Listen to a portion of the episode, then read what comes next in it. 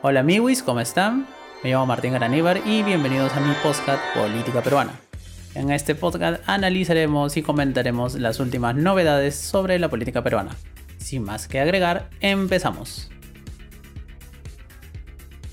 En el episodio de hoy vamos a hablar sobre las grandes reflexiones políticas que nos ha dejado el 2021, porque este año ha sido un año muy intenso, un año donde la primera mitad del año literalmente estuvimos en una encrucijada y en muchas politización, o sea, hubo mucho debate, hubo muchísima polarización y eso se instaló y ya es parte del día a día, o sea que si en algo veíamos mucho a Estados Unidos con su sistema de polarizaciones por la era Trump, pues lo hemos logrado, hemos invitado exactamente lo peor de los gringos y ya estamos con un sistema más que polarizado. Eso quiere decir de que simplemente ahora o eres Castillo Lover o eres un Castillo Hater y casi no hay punto intermedio, ¿no? Porque estás a favor o en contra. Entonces todo eso se ve en blanco y negro, ¿no? No hay posiciones para hacer política realmente ahora, ¿no? Eso es algo triste, lamentable. Y vamos a ver qué grandes lecciones nos ha dejado el 2021 en política que no son muchas en realidad, pero sí son muy valiosas. Y si queremos empezar bien el 2022, es bueno reflexionar sobre lo bueno, lo malo, lo feo y las cagadas que nos ha dejado el 2021 en política. Así que, sin más que agregar, empezamos.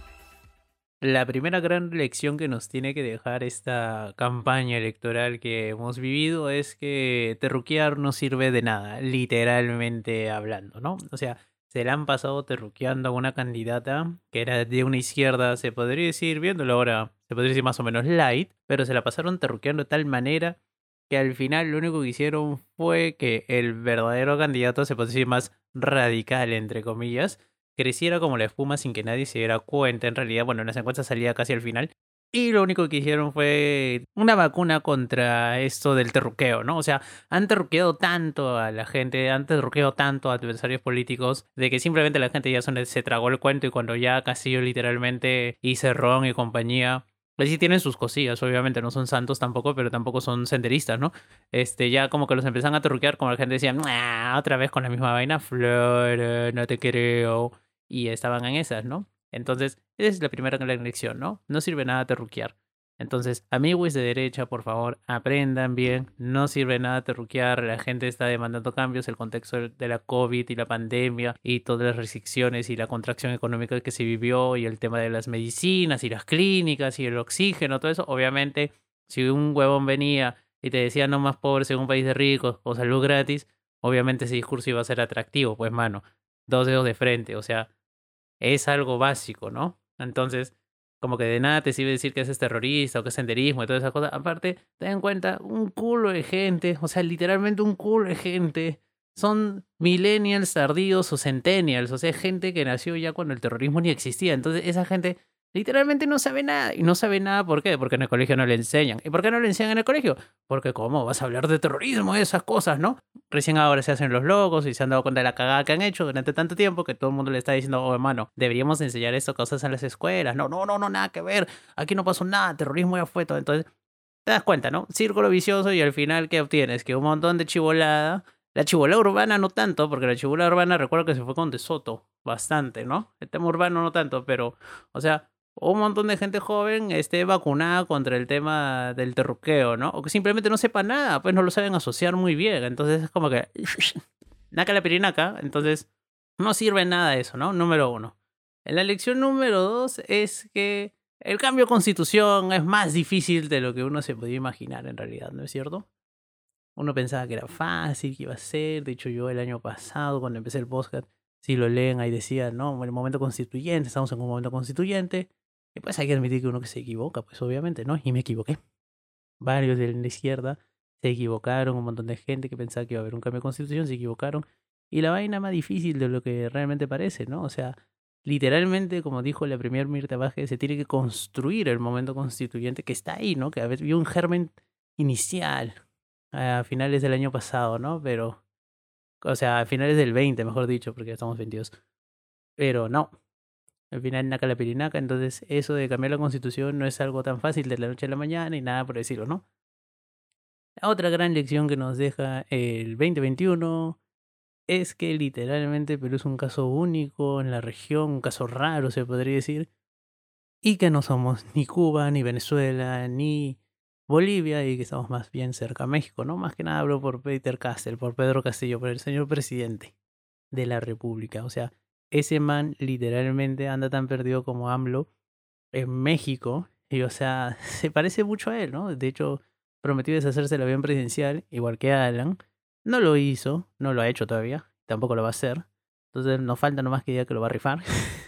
igual que AMLO. Entonces, el pata es, es folclórico, pues obviamente hay que decirlo bonito, ¿no? O sea, el tipo mete la pata cada rato, comete muchos errores, este me, mete, comete muchos bloopers, bloopers en su forma de actuar, ¿no es cierto? No tanto en temas de gestión, porque los temas de gestión sí se los ha dejado, en la gran mayoría de los casos, a personas técnicas, ¿no? Que por lo menos saben algo del tema.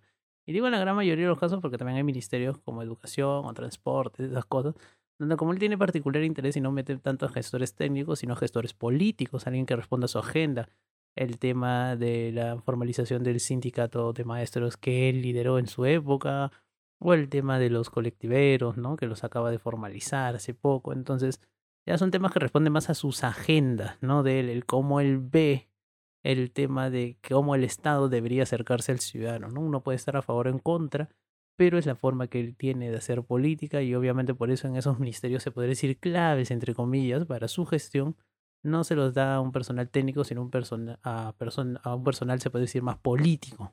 Obviamente eso repercute también en el tema de la educación y en el tema de regreso a clases, esas cosas, ¿no? Entonces, como decía, Peter Castell es más cerca a AMLO en esos temas, en temas de que es muy folclórico, de que comete muchos bloopers, de que a veces parece que no sabe dónde está parado, de que va a meter más de una metida de pata cuando se vaya a gira, igual que AMLO. Y en pocas palabras, pero al final de cuentas, tanto él como, o sea, Peter Castell como AMLO, eh, o sea, ¿se podría considerar de izquierda? Sí, es un izquierda populista también, que tienen cada uno una forma particular de comunicarse. Sí, de hecho AMLO es mucho más comunicativo que Peter Castell, pero al final los dos, o sea, se venden como una izquierda más o menos radical, pero en el fondo no están cambiando el sistema. Entonces, amigos de derecha, no se volteen tanto, porque no, ha, había habido grandes cambios. De hecho, este, el, ¿cómo podría decirlo? De hecho, el, de hecho, el infierno comunista o el tema de que la economía del Perú se iba a ir al diablo, de que el sol se iba a depreciar un montón, de que todos los impresionistas iban a largar del país, de que todo el mundo iba a fugar, de que nos íbamos a volver a Venezuela, de que tendrías que aprender a cocinar para que te vayas a Ecuador o Chile. Pues nada de eso ha pasado, amigo. O sea, de hecho, la economía peruana es de las que más ha crecido este año. O sea, el año pasado, en el 2021, es de las que más va a crecer en el 2022. Y ahí ya no estás hablando de un efecto rebote. Eh, los temas macroeconómicos se siguen manteniendo. Julio Velarde sigue siendo presidente del BCR, eh, la estabilidad macroeconómica se sigue manteniendo, el equilibrio fiscal también se mantiene. Entonces, o sea, si bien había una expansión del gasto, también se está viendo el tema tributario para que haya un aumento de la recaudación, ¿no? O sea, de que el que más tenga, más pague, que es el sistema más o menos pero el sistema peruano es bastante progresivo. Y bueno, esas son ya otras cosas discutibles, pero lo que sí pues, se puede ver es que obviamente el infierno comunista que muchos vendieron no sirve. Y a eso iba el punto número uno, ¿no? El terruqueo no sirve. Mano, de verdad. Y esto es un como que consejo a toda la gente de derecha, ¿no? O sea, vean lo que ha pasado en Chile, ¿no? Vean la estrategia que siguió la derecha chilena frente a las protestas, frente al, al referéndum y ahora frente a las elecciones presidenciales y van a entender por qué en la constituyente los bloques de izquierda o los bloques progresistas o como quieran llamarlo ganaron mucho, por qué la precandidatura la ganó Boric y por qué Boric ganó al final la presidencia con más del 50%, o sea, la ganó por bastante diferencia, más de 12, 14 puntos si no me equivoco, de diferencia contra Cast. Que Cast, si bien no era el candidato favorito, era como una especie de Keiko, pero peor, ¿no? Obviamente. Cast agrupó al final a todo el bloque de derecha y no pudieron. Lecciones de aprender de Chile hay varias y una de las principales es Meter miedo no sirve, meter bala tampoco sirve. Y lo más importante es que cuando la gente, cuando la ciudadanía, cuando el pueblo, como quieran llamarlo, demanda cambios, hay que escuchar. No hay que ir con la cantaleta de ahora no es el momento, hay cosas más importantes, no sé, estamos en pandemia, ahora no, ahora no, más adelante. Porque los chilenos han tenido así un culo de tiempo y al final les chupó todo un huevo y armaron lo que armaron ahora. Y bien por ellos. Están cambiando de constitución, han elegido un nuevo presidente, un presidente de izquierdas, bien de izquierdas. Entonces, eso no se ve desde la época de Allende. Y vamos a ver cómo va, ¿no? El proceso chileno. Yo le tengo fe bastante al proceso chileno, pero es una presión personal. Pero veamos cómo va, obviamente, porque tampoco es que Boric sea el Salvador, ¿no? Y vamos a ver cómo van las cosas. No la tiene fácil tampoco, pero veamos cómo le va. Pero lecciones importantes desde la derecha, que la derecha peruana debería aprender de la derecha chilena es eso, no cerrarse, ¿no? O sea, de hecho, cuando empezó la campaña me gustó un planteamiento de Soto. Yo no comparto nada de Soto, pero ahí lo vi y dije, wow, qué inteligente este man. Él dijo, ¿no? Sé que la constitución no es perfecta y hay que hacer algunos cambios, ¿no? Hay que actualizarla. Con eso quitas bastante argumento a la gente que te pide un cambio radical de constitución un cambio total de la constitución, ¿no? Porque si tú dices, no hay que cambiarla, entonces la otra opción es cambiarla. ¿Entiendes? Y al final el tiro te puede salir por la culata. Entonces es como que atento a esos amigos de derecha, porque de verdad tú no sabes qué es lo que puede salir después. O sea, sé que abrir esto de la convocatoria de una asamblea constituyente, que dicho sea paso, en este podcast siempre se han dado cuenta que yo soy un ferviente admirador y un ferviente defensor de un cambio de constitución vía asamblea constituyente, pero también sé que eso es abrir una caja de Pandora porque no sabes qué Michi va a pasar, ¿no? Pero es un riesgo que decido asumir voluntariamente.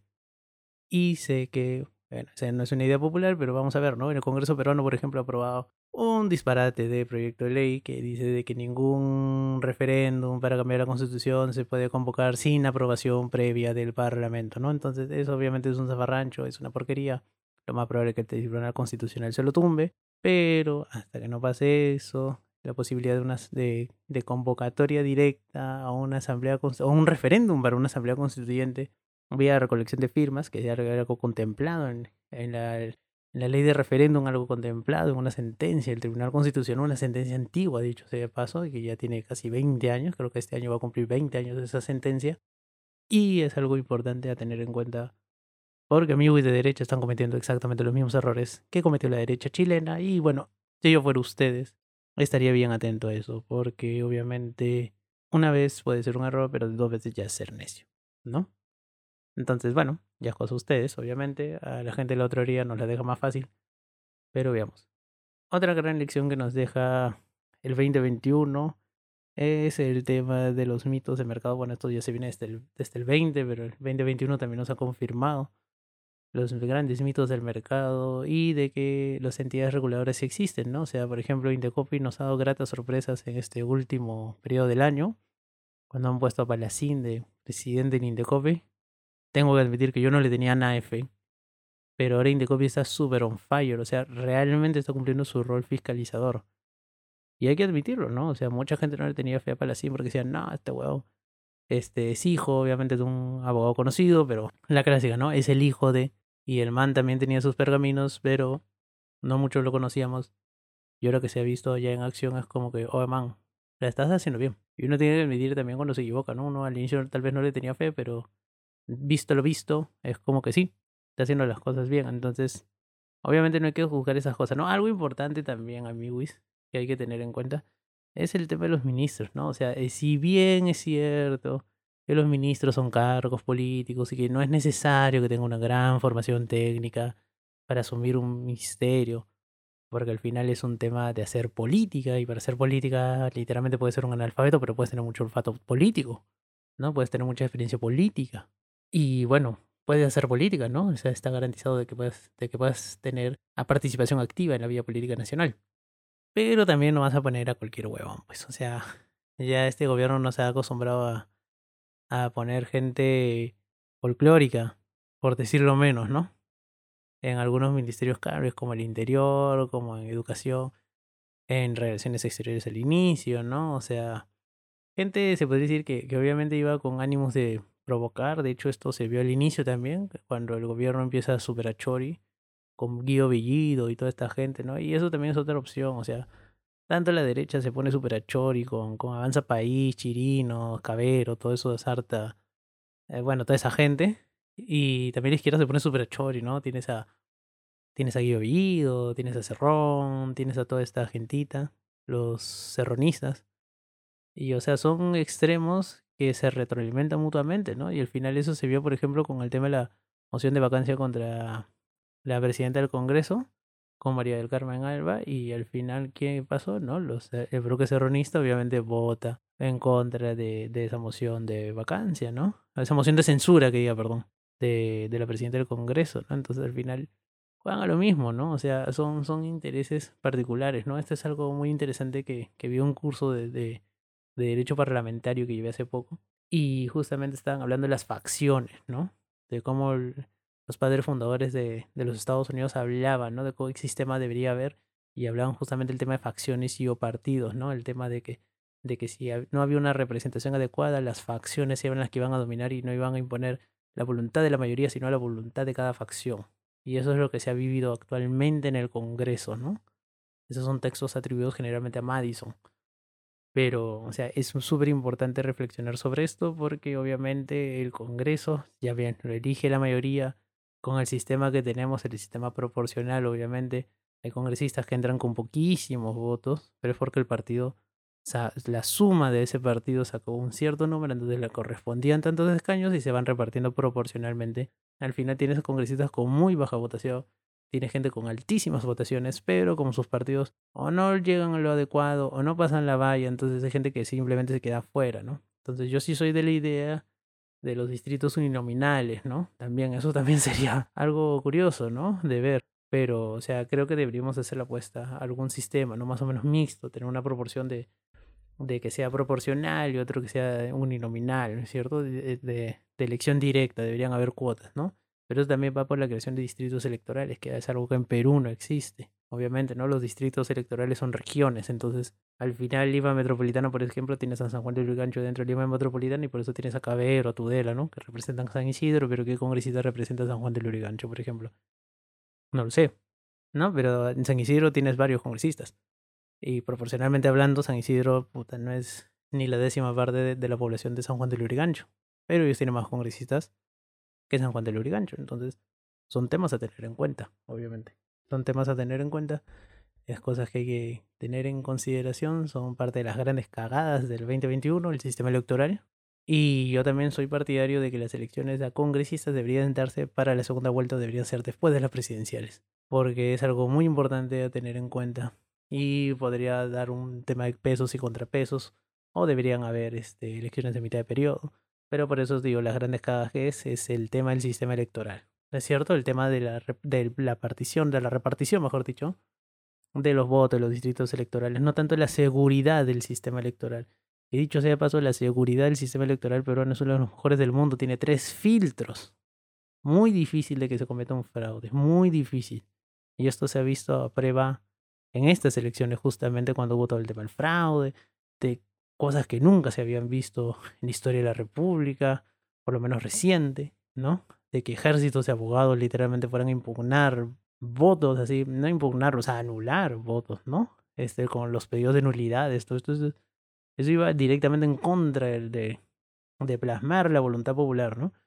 Y fue un fue parte del fenómeno, ¿no? Que bueno, se vio globalmente, ¿no? El tema de las fake news y todas estas cosas, ¿no? el tema, como decía, esto de la polarización política, ¿no? Que nos ha dejado bastante el 2021, que es de las cosas malas, ¿no? Las cosas que también los amigos de derecha deberían aprender. No la caguen, como lo hicieron en Chile, los amigos de la derecha chilena, aprendan, porque se puede decir que todavía están a tiempo de ustedes salvar sus cosas, ¿no? Si no, después viene alguien más radical y ¡fum! Olvídate, mano. Tienes suerte que Castillo no sea Tauro. Pero bueno, este, y también ya con los temas de, o sea, de ciertos representantes de la derecha, ¿no? O sea, tienes a López Aliaga, tienes a Chirinos, tienes a Cabero, ¿no? Por ejemplo, yo siempre recuerdo una anécdota de Cabero que una vez vi. Es una anécdota, lo peor de todo, ¿no? Parece chiste, pero, o sea, ya bueno.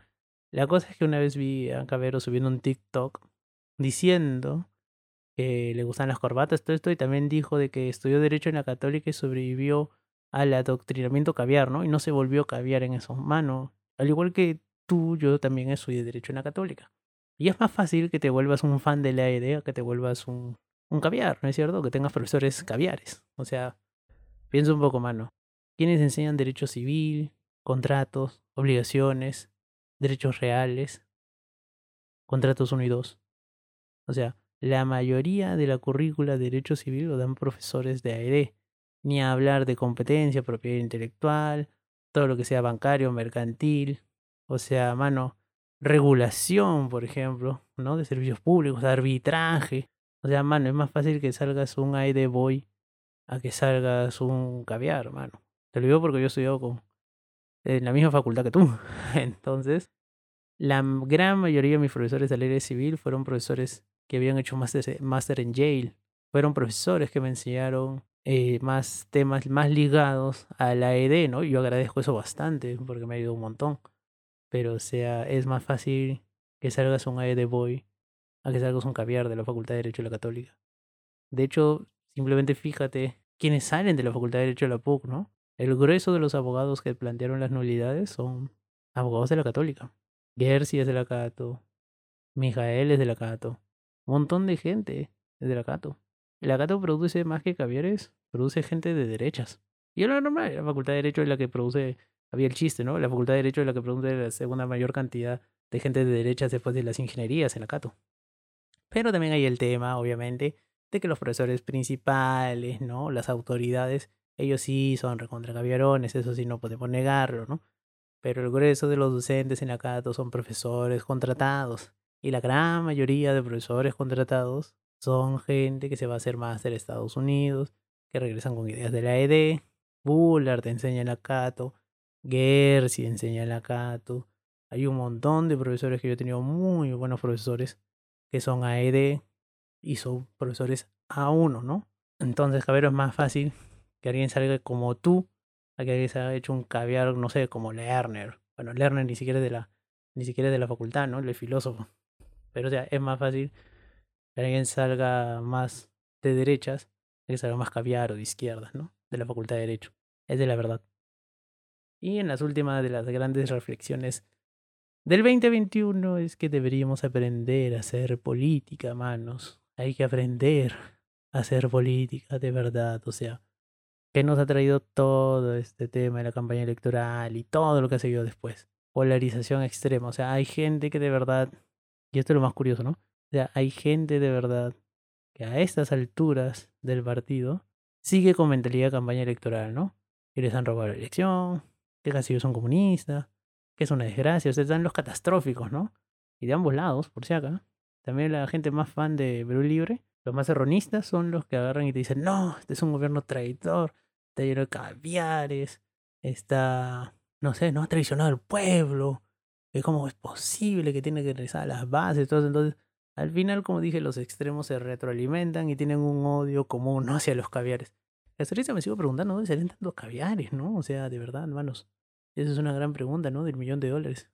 Podría decir, ¿de dónde miércoles salen tantos caviares? ¿qué, ¿Cuál es el secreto para hacer caviar? ¿De verdad los caviares ganan tanto? Uno acá con todos trabajos y los caviares tienen uno y ganan bien. Oigan, me tienen que dar el secreto de eso, yo también quiero.